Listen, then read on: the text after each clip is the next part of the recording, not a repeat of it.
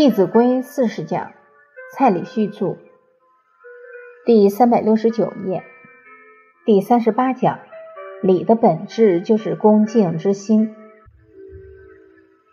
上节课我们讲到待婢仆身贵端，我们也提到有缘才会相会，能够共聚在一个屋檐下都是难得的缘分，所以我们应该对来家里帮忙的人都要给予关心。给予爱护，对于小孩子，我们也应该教导他；对来帮忙的人，也应该恭敬，应该称他们为叔叔阿姨，让孩子从小能对一切长者恭敬。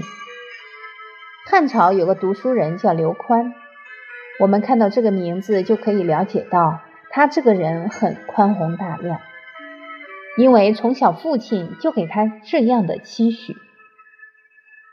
有一次，他的家人就想看看他到底会不会生气，所以就吩咐仆人进去端给他热茶。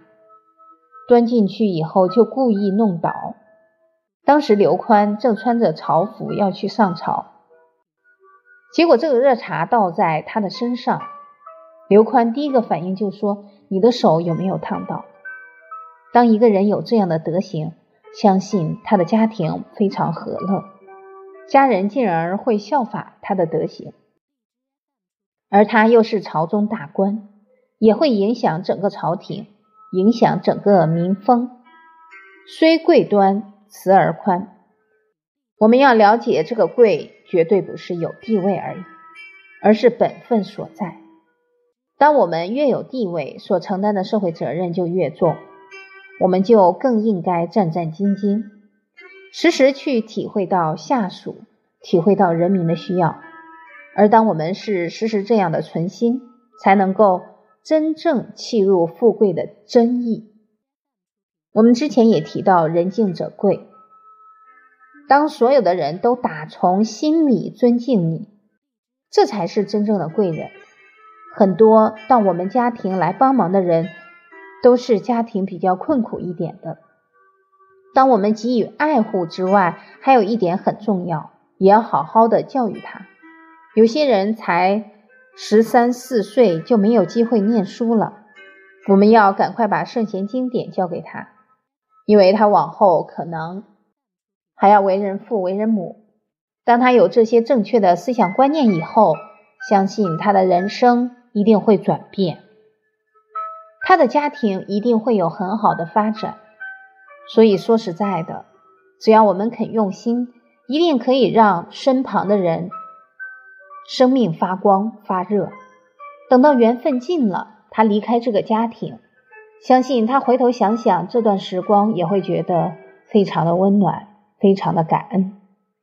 假如是我们的房客，虽然只是金钱的关系，但是也都同样住在一个屋檐之下，所以见面应该要有。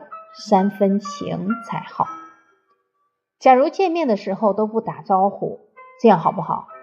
那他会生病，你也会生病。我们也要珍惜这一段缘分。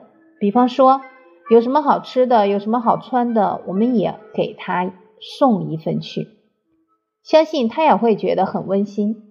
毕竟房客离乡背井的多，当我们肯给予这样的关怀。就可以落实圣贤教导的“四海之内皆兄弟也”。你有这样的雅量，往后你走到各地，相信也会有很多的人把你当兄弟，把你当家人一样看待。事服人心不染，礼服人方无言。假如我们是用权势、用我们的地位去压别人，对方的心不会很服气。虽然表面上还是对我们毕恭毕敬，但可能鞠完躬，我们离开了他的视线以后，他就变一个脸，开始骂我们。假如我们获得的尊重是这么肤浅，我们应该好好反省反省，因为这样的尊重是很浮华的，是很虚幻的。我们要追求比较实在、比较真实的人生。有一个小朋友说：“妈妈打我，我都忘记了，但是爸爸打我。”每次我都记得很清楚，同样是处罚，为什么差这么多？妈妈打他动机是爱护他，是管教他；打完之后，他心里也明白自己错了，然后会去改正。但是爸爸打他，出发点不见得是要教育他，可能脾气一来就打他一顿，他的心里很不服气，所以每次都记得很清楚。可见小孩子也是很明白，我们到底用什么态度对待他，他知道的一清二楚。家庭如是，企业亦如是。领导者也要有一定的规矩，不能你喜欢这个人就重用他。不喜欢那个人，纵使他有能力，也要把他打压下去。这样仗势服人，无法赢得人心的支持。应该遵循道理，平等对人，才能让人心平和。用关怀、爱敬对待员工，才能让整个团体气氛越来越祥和，越来越和善。